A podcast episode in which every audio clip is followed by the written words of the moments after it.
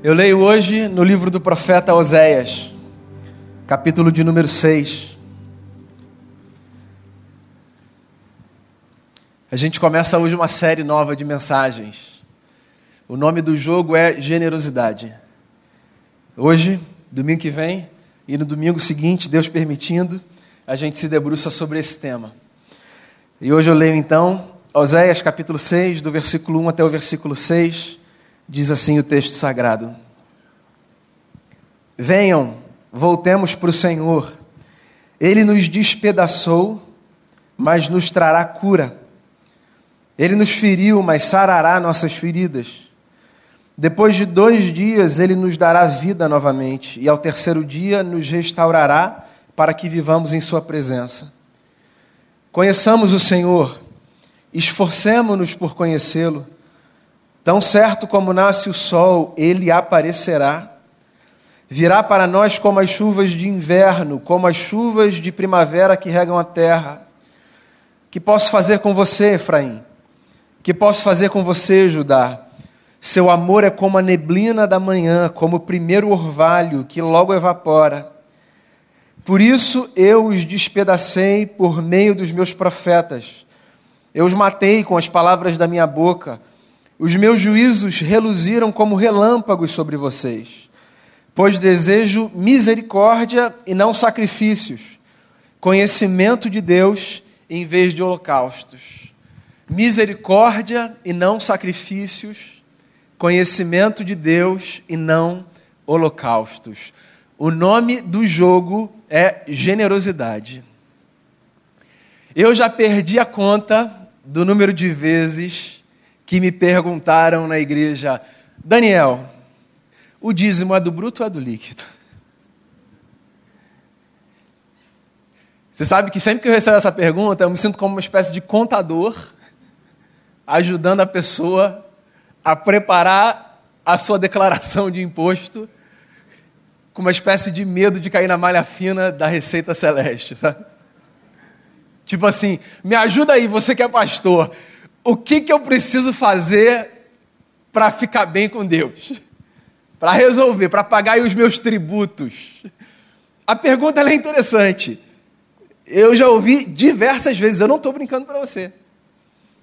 Eu acho ela interessante porque ela revela uma espécie de premissa que está na cabeça das pessoas, que é a de que ao cumprir esse preceito, na verdade eu estou meio que pagando uma taxa, cumprindo uma lei, ou pagando um tributo. E já que o nome do jogo é generosidade, ou seja, sobre isso que a gente vai falar nesses três próximos domingos, eu achei que seria interessante olhar com vocês para esse princípio que está por detrás dessa prática, que é uma prática comum da igreja, mas muito mal compreendida. A pergunta que já me foi feita vezes sem conta, como eu mencionei, ela aponta para esse fato nós não entendemos o nome do jogo. E muitas vezes vivemos como se a nossa história com Deus consistisse em cumprirmos atentamente e criteriosamente determinadas regras para que então a gente fique bem com Deus e Ele garanta, Ele proteja, Ele guarde ou qualquer coisa do tipo. Vamos pensar um pouco sobre o que a religião é? Qualquer religião. De modo geral, a religião pode ser definida como esse sistema de crenças e práticas, ritos, símbolos, que uma pessoa cultiva para expressar a espiritualidade que ela carrega dentro de si. Houve uma época em que na igreja estava na moda dizer coisas do tipo: eu sou cristão, mas eu não sou religioso. Religiosidade é um problema. O sujeito religioso é um sujeito frio, distante de Deus. Fuja da religião, olhe para Jesus. Com todo respeito, eu acho esse discurso um discurso meio balela. Não há nenhum problema em sermos sujeitos religiosos. A religião é, na minha opinião, uma das experiências mais bonitas da vida. As pessoas se organizam a partir de encontros, de crenças. Elas olham para convicções, para dogmas, e elas subscrevem esses dogmas, essas convicções enxergam o mundo a partir de uma determinada forma, acreditam na existência de um Deus e moldam a sua vida, a sua vida privada, íntima e as suas relações a partir dessa convicção. Religião é uma coisa muito bonita. Sermos sujeitos religiosos não é problema. A religiosidade faz parte da maior parte das pessoas. A vida da maior parte da população mundial se constrói a partir do cultivo de práticas religiosas. Quer a gente queira, quer não, de maneira geral, o indivíduo é um sujeito religioso. E não há nenhum problema nisso. E na nossa vivência religiosa, nós nos organizamos a partir de determinados ritos. E aí cada religião vai ter os seus próprios ritos, as suas próprias práticas. Então, por exemplo, nós que somos cristãos, esse é um dos ritos que nós temos. Nós nos encontramos semanalmente, no domingo, o dia do Senhor, o dia da ressurreição. E nós nos encontramos para cantar, nós fazemos orações, nós escutamos uma palavra ser exposta, nós educamos os nossos filhos, nós nos dividimos em grupos. Nós acreditamos que um texto carrega em si revelação de Deus para a nossa vida. Então nós nos aproximamos desse texto buscando sabedoria. Isso faz parte dos nossos ritos. Nós cultivamos determinadas práticas que fazem com que as pessoas olhem para a gente e digam assim: ah, já sei que, que religião que você pratica, você é cristão, né? Então você está aqui num domingo de manhã, você podia estar em qualquer outro lugar, sem o menor juízo de valor mas porque você está aqui, qualquer pessoa que sabe que você está aqui pensa assim: entendi, o sujeito é cristão. Fulano vai à igreja, essa é a religião dele, essa é a religião dela. Então, a vida religiosa, ela é a vida da maior parte da população. E não há problema nenhum nisso. Que fique registrado, que fique claro. Jesus era um sujeito religioso. Jesus guardava o sábado. Jesus discutia a lei de Moisés. Jesus praticava os ritos do seu povo, da sua época, da sua cultura. E nós, como seguidores e seguidoras de Jesus, fazemos o mesmo, seguindo os passos do nosso Mestre. Então há muita beleza na vida religiosa. Eu não sei se você já passou por essa fase da vida em que a religião era uma espécie de constrangimento. É, eu já tive essa fase na minha vida. Não sei se era assim o começo da adolescência que eu estava no condomínio jogando bola na quadra com os meus amigos. Era domingo, assim, no domingo todo mundo pode jogar bola o dia todo, certo? Aí eu tinha que falar para eles assim: eu vou para a igreja. E era aquele meio que constrangimento. Porque há poucas décadas atrás, esse lance de você ir para a igreja, sobretudo para a igreja protestante, evangélica, era meio constrangedor, né? Porque era assim uma espécie de minoria assim, esquisita, era essa gente meio estranha. Hoje o protestantismo, ele cresce e há uma espécie de glamour, sabe, em ser evangélico. Não que eu ache isso positivo, depois a gente conversa sobre isso, guarda aí para outro dia. Mas hoje, por exemplo, os adolescentes hoje, os cristãos protestantes, eles não são os únicos da sua sala, sabe? É possível que você tenha sido o único crente da sua sala. E era meio assim, ah, eu, eu não vou poder, eu vou para a igreja. Então, eu já tive essa época de ser constrangedor ser um sujeito religioso. Graças a Deus isso passou, porque hoje eu acho fascinante olhar e dizer assim: a religião faz parte da minha vida. Sim, há ritos que eu guardo. Sim, para mim é importante sentar, ler a minha Bíblia, fazer a minha oração, é importante. Eu quero que os meus filhos cresçam vendo isso. Que eu abro esse livro, que eu me debruço sobre esse livro, que tem horas que eles querem falar comigo e eles não vão falar porque eu estou ali fazendo oração, estou quieto, pensando.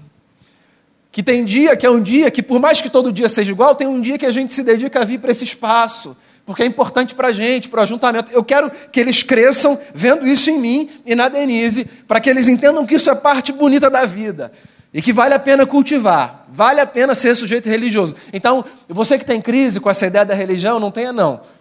E pode parecer estranho, eu estou falando para um público que está dentro de um templo, mas tem muita gente dentro do templo que tem crise com a religião. Fica tranquilo. Não tem problema ser uma pessoa religiosa. Há muita beleza e muita virtude nisso.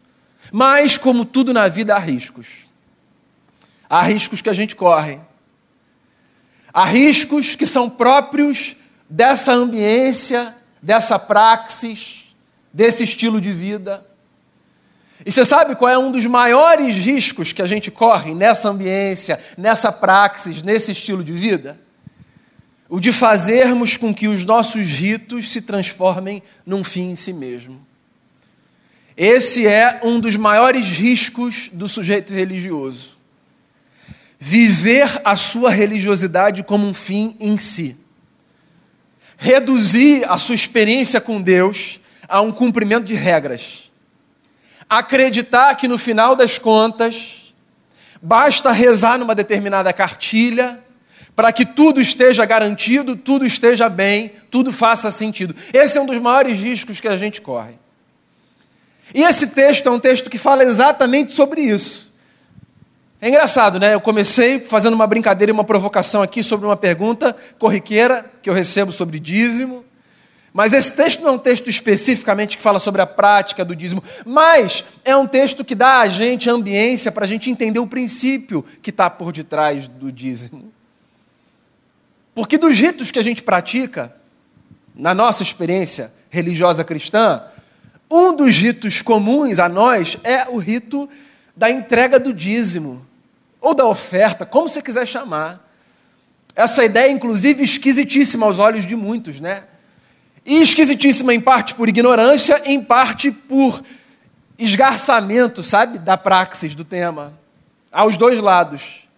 Mas esse é um rito que a gente pratica. Nós aprendemos que parte daquilo que a gente tem, a gente coloca a serviço do reino.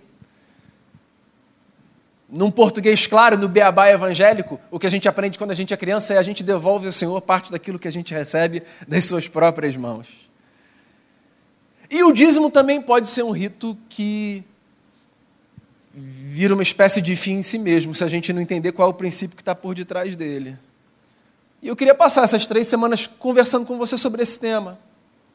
Escolheu o domingo errado para vir, né?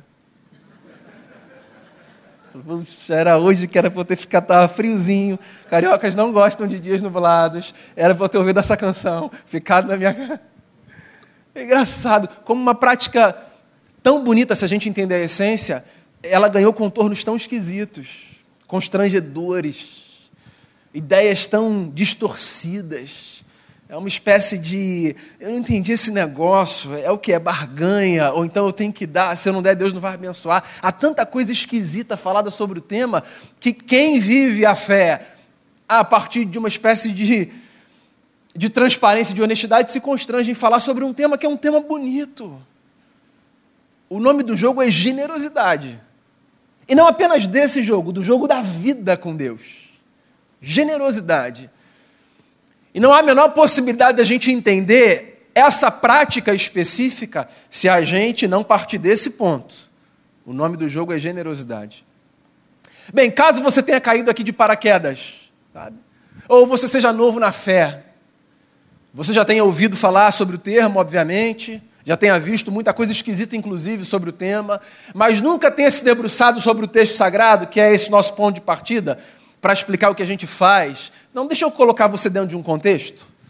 De onde surge essa prática do rito do dízimo? Onde nasce esse negócio? O nosso referencial sagrado são as Escrituras, a Bíblia. E quando a gente olha para a Bíblia, a gente encontra duas realidades sobre esse tema. Primeira realidade é: antes do povo de Israel ser formado como povo, como nação, e de receber leis de Deus através de um profeta chamado Moisés, há alguns registros nas Escrituras do cultivo da prática do dízimo. O que acontecia era, alguns textos apontam para isso, homens no intuito de oferecerem a Deus uma espécie de gratidão pelo que eles entendiam vida a par de Deus, apresentavam a Deus uma oferta daquilo que eles produziam. Era a forma deles expressarem a Deus a sua gratidão e a sua satisfação diante daquilo que eles acreditavam ter vindo das mãos do Senhor. Então pensa só no princípio por detrás da prática. Que ideia bonita, que ideia interessante. Era uma gente que vivia nessa terra, trabalhando, produzindo, correndo atrás do seu, suando, mas que tinha consciência de que aquilo do qual a gente desfruta nessa terra não é resultado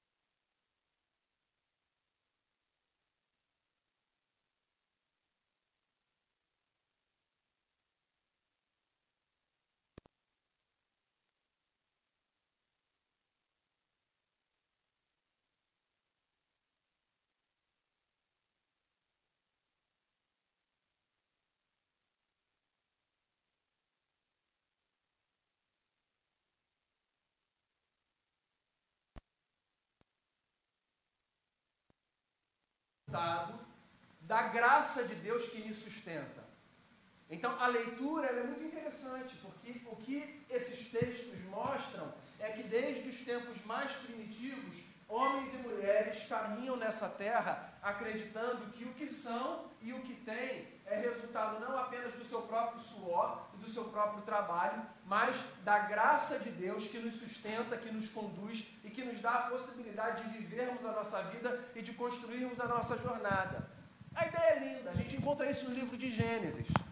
E aí a gente encontra isso também a partir da lei de Moisés como uma regra para orientar a vida do povo de Israel. O povo de Israel tinha passado 400 anos no cativeiro egípcio e tinha sido liberto por Deus dessa vida de escravidão. E as leis do Antigo Testamento são normas que formam a consciência de uma nova sociedade e de um novo povo. Então pensa o seguinte: sempre que você se deparar com as leis do Antigo Testamento, você está se deparando com essas instruções divinas que norteiam a vida de um povo. A pergunta que a gente se faz quando a gente olha para as leis do Antigo Testamento é: de que forma essa lei norteava a vida daquela sociedade? Então, dentre as muitas leis que norteavam a vida daquela sociedade, havia uma lei que dizia respeito à prática do dízimo. E olha só que coisa interessante. O que essa lei sinalizava era o seguinte: vou tentar encurtar uma longa história. A terra daquele povo tinha sido dividida pelas tribos de Israel. Uma das tribos de Israel não tinha recebido pedaço de terra. A tribo de Levi. Não ter um pedaço de terra para chamar de seu significava não ter condição de tirar sustento para si. Por quê?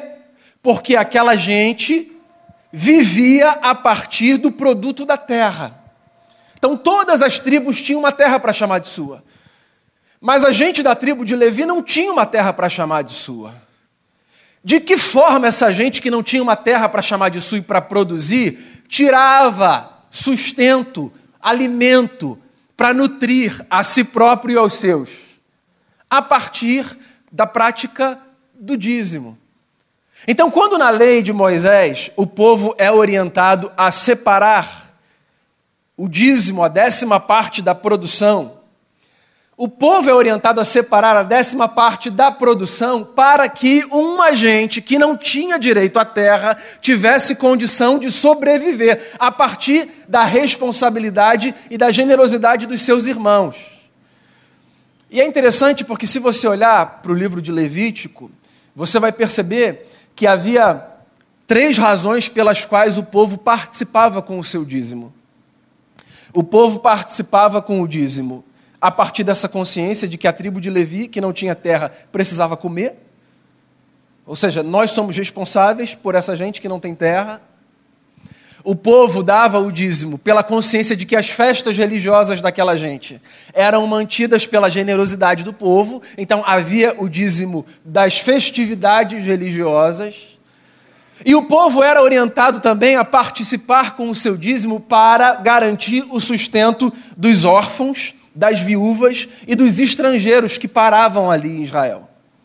Eram três as orientações que justificavam o cultivo dessa prática: a tribo de Levi, as festas do calendário religioso e os órfãos, as viúvas e os estrangeiros que não tinham como sobreviver. Daí você entende, por exemplo, porque no livro de Malaquias, que é o terror que o pessoal usa para falar sobre dízimo, né? O gafanhoto devorador. Tem um monte de gente que dá o dízimo pensando assim: Senhor, fecha a boca desse gafanhoto. Você entende o porquê do profeta dizer assim: Ó, vocês estão me roubando. No livro de Malaquias, Deus diz assim: Ó, vocês estão me roubando. Só que Deus não precisa de dinheiro, você sabe disso, né? Então, por que, que o povo estava sendo acusado de roubar a Deus? O profeta diz assim: Vocês me roubam porque vocês não dão o dízimo e a oferta. É uma outra forma do profeta dizer assim: Ó, vocês estão se esquecendo que o compromisso que vocês têm para com o próximo é um compromisso que vocês têm para com Deus. E quando vocês deixam de honrar o compromisso que vocês assumiram para com o próximo de vocês, vocês deixam de honrar a relação de vocês com Deus. O profeta está sacudindo a consciência daquela gente, não para dizer assim, ó, dê para Deus porque Deus precisa. O que o profeta está dizendo é: não há a menor possibilidade da gente cultivar uma vida honesta com Deus se a gente negligenciar as nossas responsabilidades para com o próximo, para que a gente olha e diante de quem a gente assume um compromisso. Então a prática era essa. Acontece que, e aí eu volto para o ponto de onde parei lá atrás. Inclusive no cultivo dessa prática que é linda, a gente pode esvaziar a nossa espiritualidade se a gente transformar a prática num fim em si mesmo. E é o que acontece muitas vezes. Por exemplo, tem muita gente que lê sem ler. O rito está aqui. Preciso ler hoje, não li a Bíblia ainda hoje. É a prática pela prática. Tem muita gente que diz assim, ó, preciso ir lá no domingo, tem jeito, tem que ir. Três semanas sem ir na igreja. Depois pega o Covid aí, ó. É a cabeça das pessoas, tá? Pega até mal falar sobre isso que eu peguei semana passada, né? Preciso, pre preciso dar minha oferta. Senão, vou ficar meio vulnerável. O texto do profeta Oséias fala exatamente sobre isso. O profeta está dizendo para as pessoas o seguinte: a gente precisa conhecer mais a Deus. A gente precisa mergulhar nesse conhecimento dele. Inclusive, é o versículo 6. A gente precisa entender um negócio. Deus não quer da gente sacrifício. O que Deus quer da gente é misericórdia. Deus não quer da gente holocausto. O que Deus quer da gente é misericórdia. Essa mesma denúncia aparece nos Salmos, essa mesma denúncia aparece em Jeremias, essa mesma denúncia aparece em diversos outros profetas. Que denúncia é essa?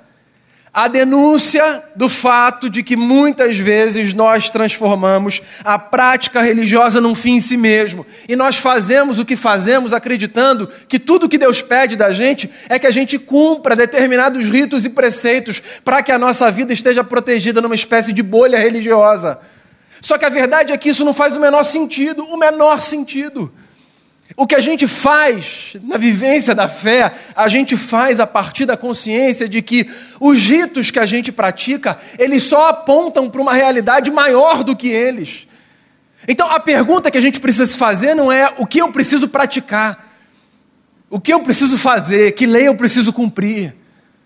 Que taxa eu preciso pagar? A pergunta não é essa. A pergunta que a gente precisa fazer é: que princípio está por detrás de tudo aquilo que eu faço como expressão da minha fé? Essa é a pergunta que eu preciso fazer.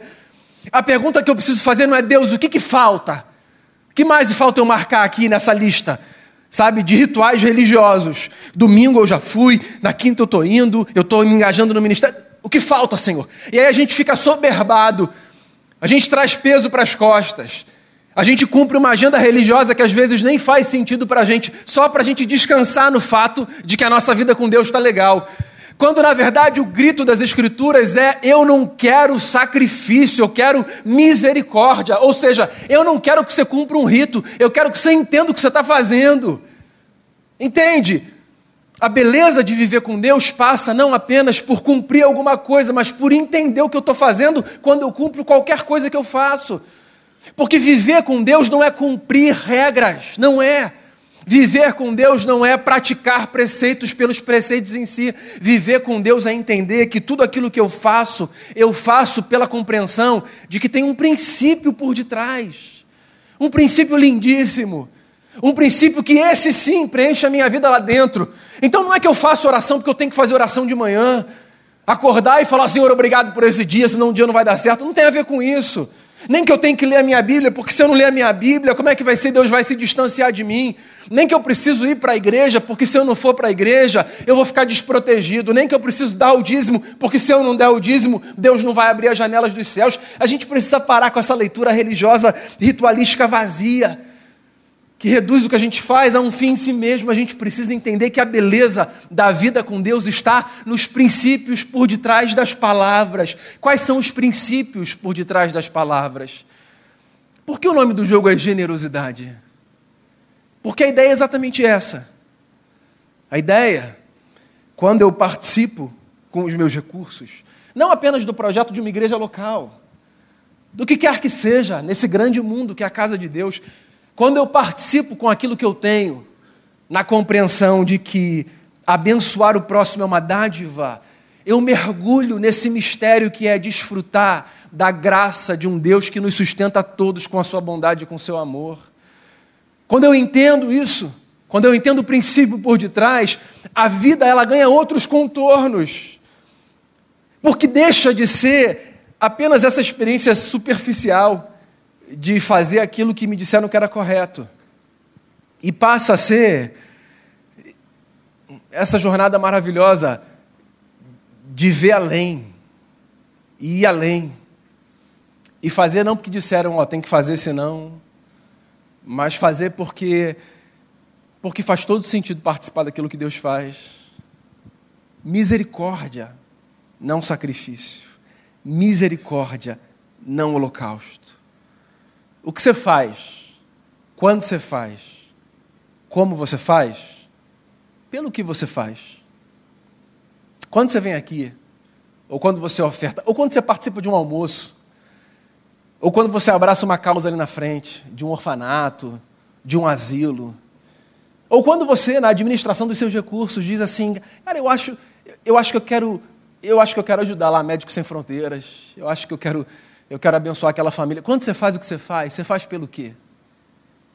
Para dizer para Deus assim, ó, Deus, está aqui, ó. Líquido, Deus, ó, isso aqui é até do bruto, hein? Ou quando você faz o que você faz, você faz pela consciência de que de que colocar o que você tem dentro da sua responsabilidade, da sua consciência, das suas possibilidades, obviamente, à, à disposição do próximo é uma grande dádiva. O nome do jogo é generosidade. E deixa eu dar um depoimento para vocês. Dois. Primeiro, quando eu comecei a ensinar isso a partir da minha consciência, muitos anos atrás, que não é um tributo, não é uma taxa, o nome do jogo é generosidade, que a pergunta não é quanto, a pergunta é outra. Eu ouvi gente dizendo assim: esse negócio vai ser perigoso, hein, pastor? O pessoal vai sair fora. Ninguém vai chegar junto. Não. Não. A gente cresce na fé quando a gente entende que o que a gente faz, a gente faz não no cabresto religioso e na teologia do terror, mas no exercício livre de uma consciência madura diante de Jesus. Não é porque alguém vai dizer para você assim, ó, se você não der, Deus não vai te abençoar, que você tem que dar. Quando você der, o que você der, sabe, onde você der, tem que ser pela compreensão de que participar do que Deus faz é um grande privilégio. E você sabe, olhando para esses anos, desde quando eu comecei a ensinar publicamente aquilo que eu acredito a partir da minha consciência nesse tema, eu tenho visto em relação à nossa comunidade o que o salmista fala numa das suas poesias. Eu nunca vi o justo desamparado nem a sua descendência mendigar o pão. Eu tenho visto isso acerca da nossa igreja, sabe? É muito bom ver Deus sustentando a nossa igreja. Muito bom mesmo. Muito bom ver. E quando eu falo sustentando a nossa igreja, não é só assim, tendo recurso para pagar a luz e os projetos, assim, sabe, materiais que a gente tem. É, é vendo Deus nos dar a graça de, a partir daqui, abençoar tanta gente perto e longe. Não porque domingo após domingo tem alguém dizendo aqui para você, ó, olha lá, gafanhoto devorador. Não. Mas porque quando a gente aprende na maturidade do Evangelho, que é um privilégio participar, a gente vê um milagre acontecer, que é Deus multiplica sim aquilo que a gente partilha, multiplica. Multiplica aquilo que a gente partilha. É, é uma dádiva a gente ver Deus abençoar dia após dia. Então, graças a Deus, a suspeita, ela nunca se confirmou, graças a Deus. E mais uma coisa, é muito bom pastorear uma igreja generosa. Muito bom. Muito bom, muito bom. Muito bom. Dizer assim, ó, gente, a gente vai fazer esse negócio, hein? Abrigo de pedra de Guaratiba, as crianças estão precisando. Se vocês puderem, cheguem junto. E aí, assim, não é controlar quem pode e quem não pode, não é isso. Uma vez um irmão me procurou no gabinete pastoral, muitos anos atrás, muitos anos. E ele veio dizer assim, com o coração apertado: Pastor, eu estou passando necessidade. E aí ele tirou um dinheiro assim amassado no bolso, sabe? E ele falou assim: Mas isso aqui, ele queria dar o dízimo dele para a igreja, mas ele estava passando necessidade real. Eu falei, irmão, você não precisa fazer isso nesse momento. Você não precisa. E aí ele chorou, um senhor, profundamente, dizendo assim: Obrigado, pastor, então eu vou comprar comida com isso. Eu tinha muito medo de Deus não me abençoar. E vocês sabem, eu fico me perguntando: que teologia é essa que a gente ensina e que financia esse tipo de terror? Que loucura é essa? Não é uma taxa que a gente paga, não é um tributo que a gente recolhe, é uma consciência que a gente desenvolve de que participar quando a gente pode, como a gente pode, é um grande privilégio. Porque eu ver aquilo que Deus coloca nas minhas mãos sendo desfrutado por outros é uma grande dádiva. Então é um grande privilégio pastorear uma comunidade generosa.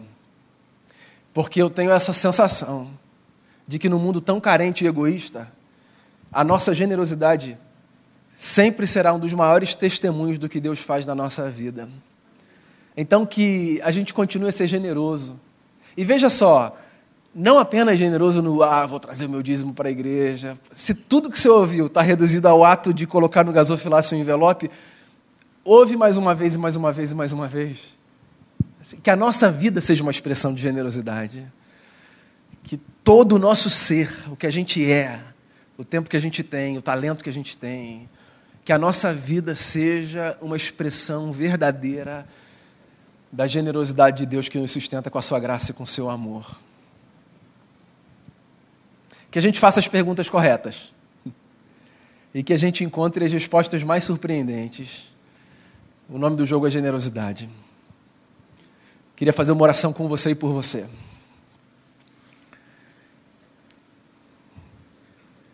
Generosidade é resultado de uma vida rendida diante de Deus. Rendida. Eu sou generoso na vida quando eu entendo que o meu lugar é diante dele. E eu nunca estarei diante dele de verdade se a minha experiência religiosa for sacrifício, sacrifício, sacrifício e não misericórdia. Então, se você já chegou na letra do texto, mergulhe no espírito do texto. Se você é novo nessa jornada da fé, e está curtindo o rito, se o culto está sendo bacana, está fazendo sentido, se cantar está sendo legal, se ler a Bíblia está abençoando você, faz o seguinte, vá além, mergulhe nesse negócio de cabeça. E descubra que por detrás da prática estrita do ritual B existem princípios maravilhosos que esses sim dão sentido para a nossa vida. Te conhecer, Senhor, e prosseguir em te conhecer. Quero colocar a nossa vida diante de Ti, quero te agradecer pelo privilégio, pelo privilégio, é um privilégio, a gente poder ter o Evangelho de Jesus como o norte da nossa vida, é um privilégio, privilégio. É um privilégio a gente poder ver o Evangelho de Jesus tirando escamas dos nossos olhos afastando a gente de uma vida que se pauta no medo, na culpa ou na imaturidade do cumprimento de ritos e regras. Liberta a gente de vir no domingo só por vir no domingo, liberta a gente desse peso esquisitíssimo de estar na igreja só por estar na igreja, de participar só por participar. Liberta a gente desse jugo pesado de ter que orar só por ter que orar. Liberta a gente, Jesus. Faz a gente viver uma espiritualidade responsável, madura, mas leve, leve. Que a gente ore muito, que a gente leia muito, que a gente participe muito, mas que tudo isso seja resultado de uma consciência no Evangelho e não de uma neurose obsessiva sabe, por praticar, para ter uma espécie de proteção ou garantia. Livra a gente da culpa religiosa que é pesada, que fomenta neuroses sem fim na nossa cabeça. Livra a gente disso tudo. Leva a gente, Deus, para uma compreensão do texto que faz com que o que o profeta disse seja uma expressão real da nossa vida. Um mergulho cada vez mais profundo no mar da tua graça. A gente quer te conhecer mais. Então, obrigado pelo texto, obrigado pelos ritos, obrigado pelo convívio, por tudo, mas que essas coisas não se esgotem em si, que a gente vá além. Obrigado pela generosidade da tua igreja, pelo privilégio da gente participar, mas que que seja pela razão certa, Jesus. Na nossa vida, a gente ganha muito com isso.